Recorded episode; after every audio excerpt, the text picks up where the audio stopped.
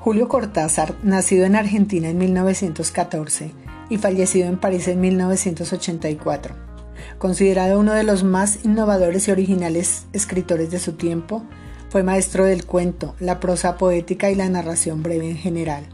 Fue también creador de importantes novelas, con una nueva forma de hacer literatura en el mundo hispano.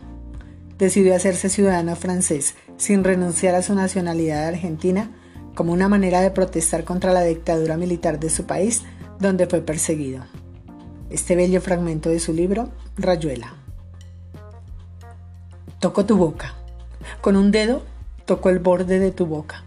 Voy dibujándola como si saliera de mi mano, como si por primera vez tu boca se entreabriera. Y me basta cerrar los ojos para deshacerlo todo y recomenzar. Hago nacer cada vez la boca que deseo la boca que mi mano elige y te dibuja en la cara. Una boca elegida entre todas, con soberana libertad, elegida por mí para dibujarla con mi mano en tu cara, y que por un azar que no busco comprender, coincide exactamente con tu boca que sonríe por debajo de la que mi mano te dibuja. Me miras, de cerca me miras, cada vez más de cerca, y entonces jugamos al cíclope. Nos miramos cada vez más de cerca y nuestros ojos se agrandan, se acercan entre sí, se superponen y los cíclopes se miran.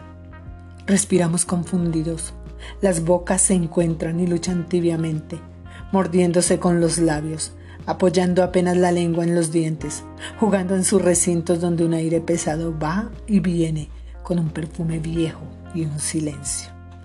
Entonces mis manos buscan hundirse en tu pelo acariciar lentamente la profundidad de tu pelo, mientras nos besamos como si tuviéramos la boca llena de flores o de peces, de movimientos vivos, de fragancia oscura. Y si nos mordemos, el dolor es dulce.